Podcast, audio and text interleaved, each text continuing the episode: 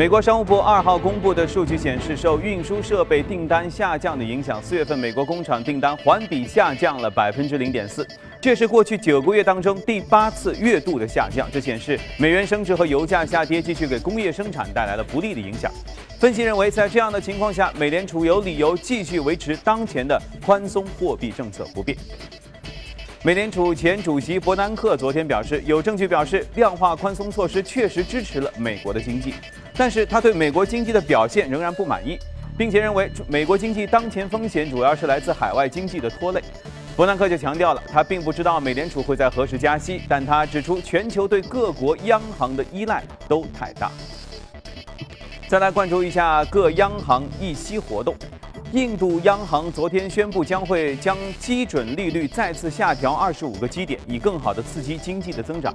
这是印度央行今年第三次降息。今年的一月和三月，印度央行都分别降息了二十五个基点。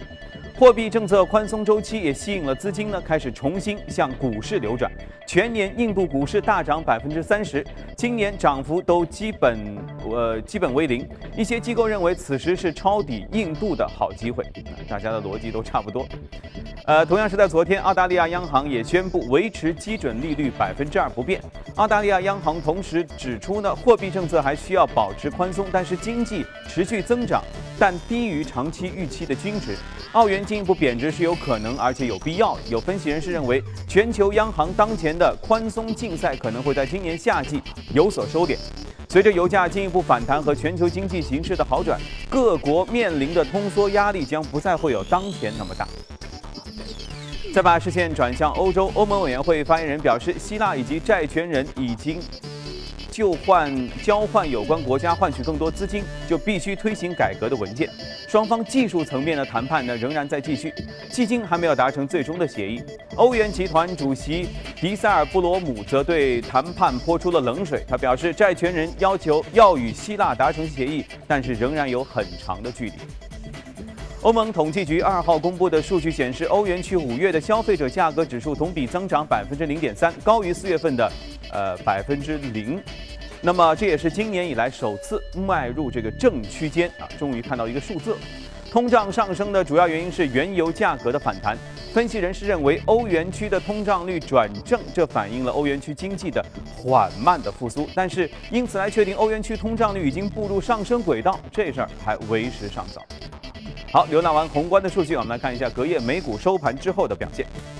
我们能看到隔夜美股的收盘之后啊，基本上都是小幅的下跌。道琼斯是下跌了百分之零点一六，一万八千零一十一点九四点；纳斯达克下跌了百分之零点一三，五千零七十六点五二点；标准普尔指数下跌了百分之零点一零，两千一百零九点六零点。接着我们来连线的是在收盘之后，我们驻纽约记者格瓦发来的最新的报道。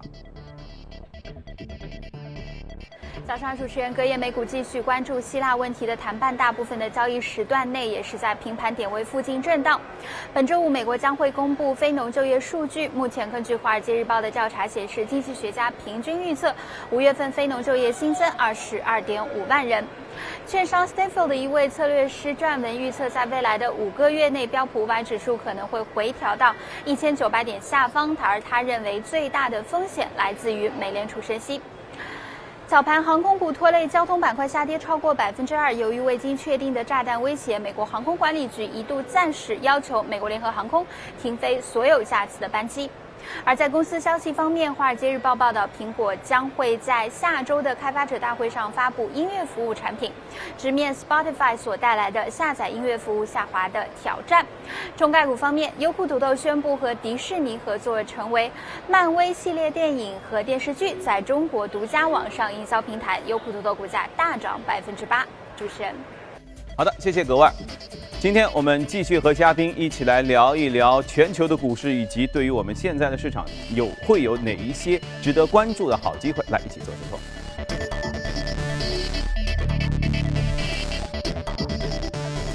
今天坐在对面的是华创证券的投资分析副总监简佳先生，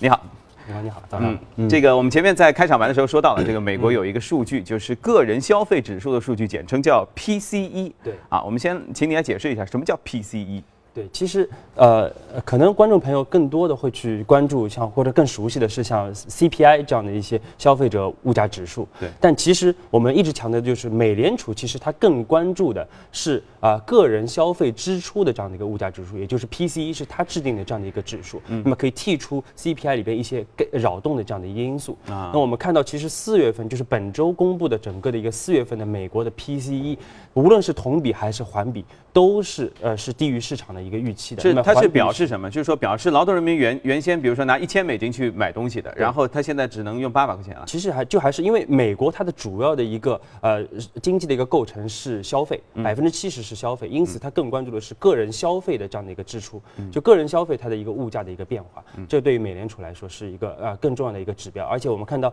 其实这样的一个持续低迷的这样的一个物价指数，也使得美联储有更多的理由去维持它目前的这样的一个啊超低的。这样的一个宽松的一个货币，那么再结合上我们之前啊，我们上周看到的整个美国的一个负的这样的一个一季度的一个 GDP 数据，啊，使我们不得不担忧说，美联美国在一季度整个经济出现下滑以后，后续是否有足够的这样的一个反弹的一个动力？其实我们可以看，呃，我们观察到另外一个其实非常重要的一个经济体啊，可以进一步来佐证我们对于美国经济的这样的一个啊比较悲观的这样的一个判断。嗯，那么就是美国最大的一个邻国，也就是加拿大。其实我们看到上周，其实加拿大公布的整个一季度的一个 GDP 数据是出现了六年以来的最大的这样一个跌幅。那么上周是呃这个一季度它是一个百分之零点六的一个负增长。那么这是六年以来的一个最差的这样的一个衰退的一个数据。那么其实之前分析是包括市场预期的是加拿大一季度是同比是正增长百分之零点三。因此我们说在这样。悲观的这样的一个数据，这样的一个极差的一个数据出台之后，其实我们看到加拿大对于呃加元对于美元这样的一个汇率是出现了百分之零点七的一个大幅下跌，包括加拿大的整个的一个国债收益率也是出现了一个大幅的这样的一个下跌。那么同时我们说啊。为什么加拿大会出现这么大的一个下跌？其实和美国的我们说经济也是有非常强的一个类似性，就是受到一个低迷的油价的这样的一个冲击。嗯，我们看到低迷油价对于无论是采矿行业还是说油气开采行业都是有比较大的一个冲击。嗯，那加拿大目前已经取消了二十四个非常大的这样的一个啊相关的这样的一个项目，那么对于它的经济会有一定的一个冲击。另外，我们看到其实。加拿大和美国之间的这样的一个贸易数据也可以看出，啊，整个的无论是进口数据还是出口数据，都是出现了一个环比的一个负增长。嗯，那么也是啊。进一步让市场强化了对于美国经济的这样的一个担忧的这样一个情绪。嗯，因为我记得在年初我们做节目的时候还说美联储要在六月份来说加不加息这件事。目前看来，你看现在已经是六月份。对。所以目前看来这件事情多数不会发生。对，其实当时主要是市场的这样的一个预期，包括我们，其实在去年年底的时候，我们就我们当时的一个非常明确的、包比较鲜明的一个观点是六月份肯定不会加息。是。但是当时市场的主流还是认为六月份会加息。但目前因为已经到了六月份，其实我们看到这样一个加息的概率是非常小的。先不急，先不急，等到七月一号的时候，你在这儿对着节目应该说：“我说吧。”呃，上周呢，你说的时候，呃，国内 A 股突然发生了一个就是被纳入那个富时指数的突发的事件，然后上周全球资金也流入 A 股，这个创下一个历史新高啊。你觉得这个事情是和富时指数有关系吗？对，其实我们看到上周虽然说上周四我们看到 A 股是出现了一个大幅的一个调整，嗯，但是其实呃。呃，我们看到其实像 EPF 啊，它就是一个国际非常权威的这样的一个啊一个统计数据，显示其实上周全球资本对于 A 股出现了一个大幅的一个净流入。那么上周的一个净流入达到了呃四十五亿美元，那么它是一个这个数据公布以来的这样的一个历史的一个最高值，这是一个非常呃惊人的一个数据，而且。上一周是大呃呃，在前一周是增长了十三亿美元啊，因此我们说这样的一个啊，这是一个非常值得投资者关注的这样的一个数据。那我们说，呃，为什么呃全球资本会大幅净流入 A 股？那可能最主要的还是和前一周，包括我们看到中港的这样的一个基金的一个互认，包括我们说上周三的呃上周二晚上，其实富时将 A 股纳入整个的一个它的一个全球指数，还是有一个直接的一个呃一个关系的。嗯。那其实我们在上周点评整个 A 股被纳入富时指数的时候，就强调，就是其实这样的一个事件，对于 A 股的一个实质的影响是比较小的。对，包括我们看到，其实上周虽然说我们净流入了四十五亿美元，看看是个比较大的数字，但是相比于 A 股目前每天两万亿元的这样的一个成交金额来说，应该还是一个杯水车薪啊。但是我们说，对于整个投资者心理层面的一个影响还是比较大的，因为有外援了。对，因为有就是有人说啊，老外来接盘嘛，对，接盘侠，接盘侠嘛，对。但是这个确实是我们说啊。进一步强化了，就是说投资者对于 A 股被纳入全球指数的这样的一个预期会进一步强化。那么我们说，随着整个 A 股的一个啊不断的一个市场化，不断的一个开放，包括我们看到深港通的一个开通啊，包括呃其他的这样的一些措施，都会包括人民币纳入 SDR。都会使得整个我们说未来中国 A 股被纳入全球指数，应该只是一个时间上的一个问题。对，在国际上的话语权会越来越强。对，其实我们说下周这个时候我们再做节目的时候，这是一个非常重要的。我们我们就会得到另外一个呃很明确的一个这样的一个结果，就是 A 股是否会被纳入另外一个重要的一个呃那个那个呃指数，就是 MSCI。对，其实啊那是下周是下周三的早上的凌晨的五点啊。其实市场目前对于这块的预期并不是特别强。那么，因此我们说也存在一定的超预期的一个可能性。那么，我我们拭目以待整个的一个。对，因为 MSCI 其实上个月的时候，我们就已经在听到很多人在讨论，当时也是说五十五十吧。对。现在这个事情还目前还非常难说，但是可以预见的是，如果被纳入 MSCI 的话，这个对中国市场就对对中国 A 股市场的影响应该会是比那个富时指数要大得多，比较深远，确实比较深远。对。OK。好的，那我们关于这个宏观先聊到这里，来看一下隔夜美股的表现，关注一下异动美股榜。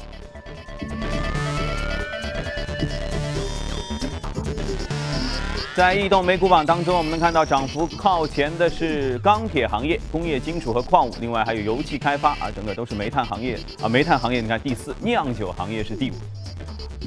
好，再来看一下个股方面，碳博士这个一个新材料的公司位居第一。然后是医学研究 HCG 的 HTG 的分子诊断，另外还有煤炭在线团购、按揭投资等等。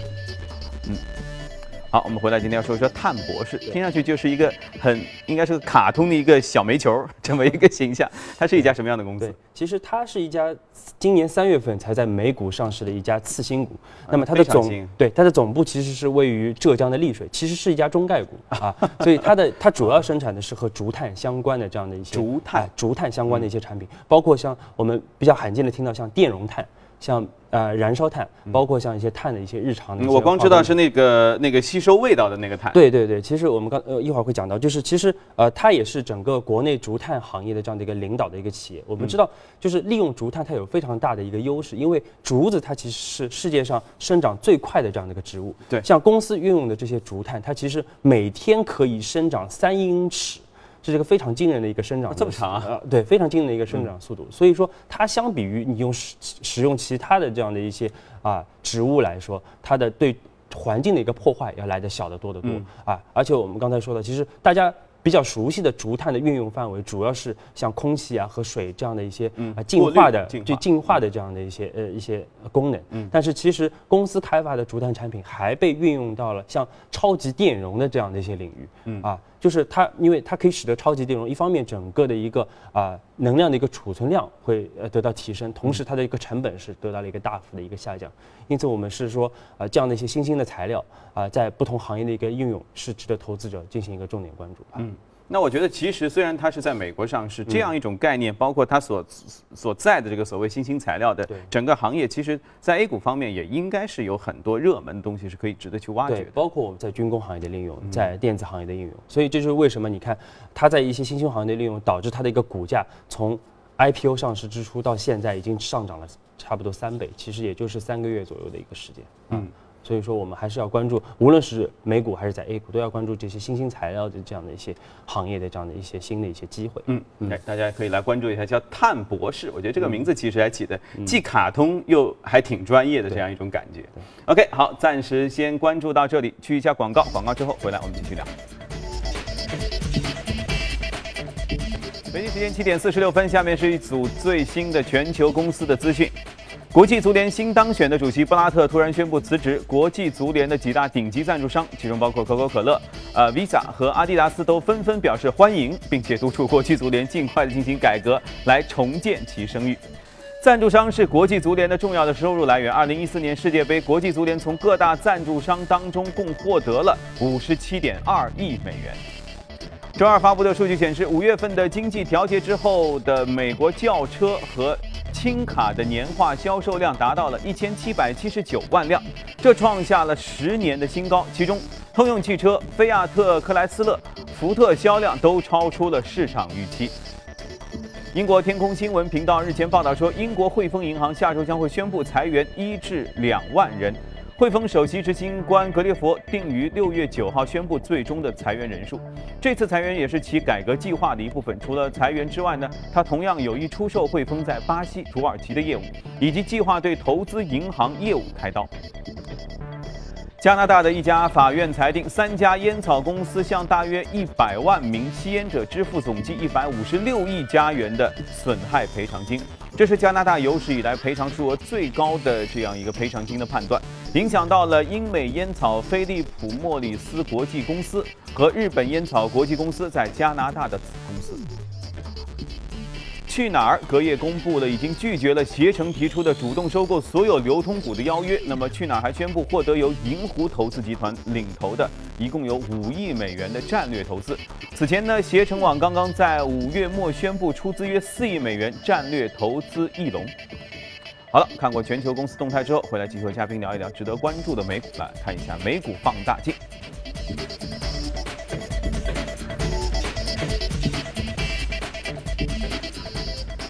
今天我们能看到是美股放大镜当中这两只推荐，一个是 Mobileye，这个是经常在我们节目当中出现的一个关于智能驾驶的这么一个呃美股，然后是高盛，大家非常熟悉的券商，一个一个说。其实，在上周的时候，我记得是易寻在这里，我们也说到了智能驾驶 Mobileye，所以。足见说这家公司在老美的这个智能驾驶领域应该是一个属于行业龙头的地位吧？对对，而且其实我我们说，经常看我们节目的观众朋友一定非常熟悉这个 Mobileye 这家公司。嗯，那么它其实也是整个美国资本市场的这样的一个宠儿。嗯啊，包括我们看到像高盛这样的一些国际的大行也是不断的增持它的一个股票。目前高盛已经是它的第一大的一个股东，而且它的一个市值已经是超不过了一千一百亿美元。嗯，那么相当于六百亿元人民币这样的一个水平。那么，我我们我们说，其实我们刚才说，就是 mo 这个 ADAS 这样的一个。对，ADAS 前面想问你，对，呃，Mobileye 是这个公司的名字，ADAS 是指它的什么系列产品嘛？对，ADAS 它其实就是高级呃辅助驾驶系统的这样的一个英文的这样的一个简称。那么它也是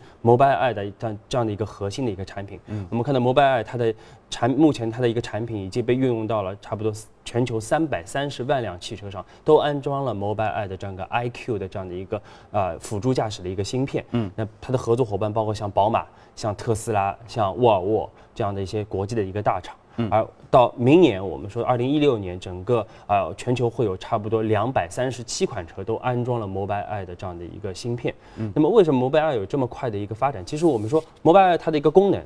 我们可以打个简单的比方，就类似于苍蝇。其实我们看到苍蝇它是经常是高速飞行的，但是它从来不会撞到一些障碍物。那主要是因为我们说 Mobileye 就非常类似于苍蝇的这样的一个复眼和它的一个大脑。就是它可以在非常快的、快速有效的去分析啊，整个是呃，包括一些障碍物，包括行人，包括交通的一些标识。那么能够啊，如果一旦出现碰撞的这样的一个趋势的话，它就可以及时的提醒驾驶者，甚至是帮助整个汽车进行一个自动的这样的一个制动啊。那而且我们说，Mobile 它的一个快速的一个发展，其实也和一些政策是有密切的关系的。嗯，我们看到像欧盟，它是强行规定在二零一八年，也就是为三年以后，嗯，所有的这样各大车厂都需要安装 ADAS 的这样的一个系统。如果你不安装这个系统的话，你就通不过五星认证的这样的一个碰撞的一个评级啊。因此标配了要它对以后就是 ADAS 它会成为一个汽车的一个标配。因此我们说对这块的需求会有一个爆发式的一个增长。ADAS 只只是 Mobileye 生产，对不对？呃，其他厂也会生产，也可以生产。Mobileye 它相对来说它的一个运算的一个精度。啊，包括它的它的一个算法，其实目前还是全球最领先的。嗯，那我们说，其实我们刚才其实之前也也聊聊到像啊无人驾驶，其实也是我们非常看好的这样的一个跨时代的这样的一个投资的一个机会。嗯，但是我们说，其实 ADAS 并不是无人驾驶的这样的一个终点，而可能只只仅仅它是辅助系统嘛？对，仅仅只是整个无人驾驶的一个第一步。对，其实我们说无人驾驶啊。呃，主要还是分为三三呃，可能分为三个三个阶段。嗯，那么一个就是我们说 ADAS，就是啊高级辅助驾驶的这样一个阶段。然后第二个就是啊自自动驾驶，第三个才是无人驾驶。嗯，对，像 Mobileye 它其实主要是自下自下而上，嗯，它是。呃，去建设一些单车的这样的一些无人驾驶的一个系统，那么它主要是个自下而上的这样的一个商业模式。明白，就是 ADAS 消灭女司机，然后无人驾驶是消灭司机。对，无人驾驶就可能就更类似于这，其实呃，它主要是呃提升这样的一个自下而上，因为它目前整个的一个产品的一个技术是比较成熟的，嗯，而且它的一个成本是在一个可接受的一个范围之内的，因此我们说目前的推广是比较快。但是像互联网公司，像 Google，像呃，BAT 其实他们更多的是一种自上而下的这样的一个发展的模式。嗯，那么他们就更加具有一些创新，甚至有带有一些科幻的味道。对他们就是更更多的是未来会建立一个整个的基于他们系统的这样的一个车联网。那么在这个网之内，其实车与车之间的一个数据是进行一个无缝的一个对接的，嗯，而且通过云计算的这样一个平台，可以使得最终做到啊，你你进入车车厢之内，其实你是不需要任何的驾驶就可以到达你的一个目的地的。我们说，虽然说这是一个比较长远的这个目标，嗯，但是我们说它其中提供了大量的一个投资机会，包括我们说 ADAS 这样的投资机会都是非常多的啊，包括像汽车电子啊，包括像其他的一些辅助的一些系统，都是啊，包括像地图导航，都是有大量的投资。对啊。大家可以看到一下，我们在背后的屏幕当中为大家列明了智能汽车受益的一些标的。呃，这当中有一些其实大家也可能非常非常熟悉啊，我们就不一一报了。因为我昨天还看到一个新闻说，美国特别建了一条七十英里长的一条公路，对，就专门用来测试智能驾驶，尤其是测试无人汽车。因为说在这条公路当中还建造了一些呃十字路口。甚至可能还会有群众演员，对，然后设计了一些比较复杂的路牌来考验智能驾驶它的这个。呃，到底智能程度有多高？因为我记得上周，呃，朱勇就举了一个例子，就有一次要测试，一个说车子到面前遇到行人会自动停，结果呢，把那拍照的给撞了。嗯，所以所以说，像 Google 它目前它它的一个无人驾驶的汽车，也只能做到在一些有限的一些条件下，对，那的无间无人驾驶，并不能做到完全的一个这个呃驾驶者的一个不参与啊。所以因此我们说还有一个比较长的一个路要走，但是我们说这确实是一个未来的趋势，可能十年以后我们看到所有的车可能都不。需要啊，驾驶员来进行一个操作。嗯，但是我个人认为，在相当长的一段时间内，我们都不要去贸然的站到一个行驶的汽车前面来测试它到底有没有智能驾驶这件事儿。是 对。好，我们来再讲一讲另外一个所属的板块，就是高盛啊，券商板块。前面说到，券高盛还是 Mobileye 的这个一个一个一个很有投资人。对对，其实高盛也是我们说呃，刚才也讲到了，其实高盛也是 Mobileye 最大的一个投资人。其实我们说高盛其实主要说的是券商，因为。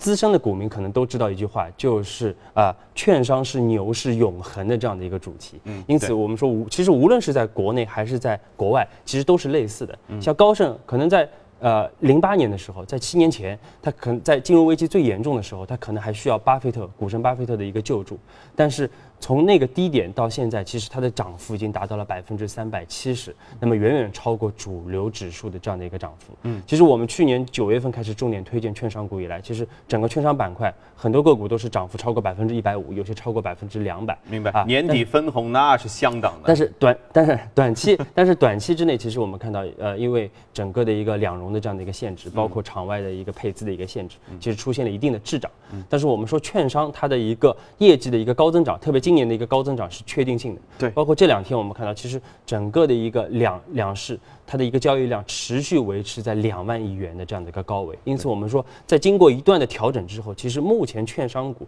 在大的行业里边，它已经具备了一个估，已经已经是是一个估值的一个洼地。我们看到它二零一五年的一个呃动态的这样的一个市盈率，差不多也就只有十五倍。因此，我们说在啊，包括我们之前也说到了，像啊 A 股被纳入整个的一个全球指数，嗯，包括我们即将召开的这样的一个券商的一个创新大会。啊，那包括像深港通啊，像啊其他的像那个呃战略新兴板的这样的一些新的一些政策的一个刺激，嗯，都会最后每一个政策其实最终要落地的，或者是和这个投资者接触的，其实主要就是券商。对，因为它的因为整个国家要做活整个资本市场，包括啊鼓励直接融资这样的一个大趋势是不会变的。因此我们说券商股的上涨可能只是一个时间上的一个问题啊。因此我们说在建议这样在这样一个滞涨的一个时间点，建议投资者可以适度的提前来布局。整个券商股，嗯，啊，我我觉得其实简家说的就相当的是属于含蓄的，是可以提前的、适当的来布置一下券商。好，那么我们在题板上为大家列了券商受益标的的一些。呃个股的名字，包括海通、东吴、爱建、景龙、华泰、西南、国元、招商证券等等。好，大家可以来值得关注一下。今天才六月三号是吧？今天券商。呃，到底怎么样？我们可以一起来拭目以待一下。现在是北京时间的七点五十七分，那我们今天和这个嘉宾的聊天就进行到这里。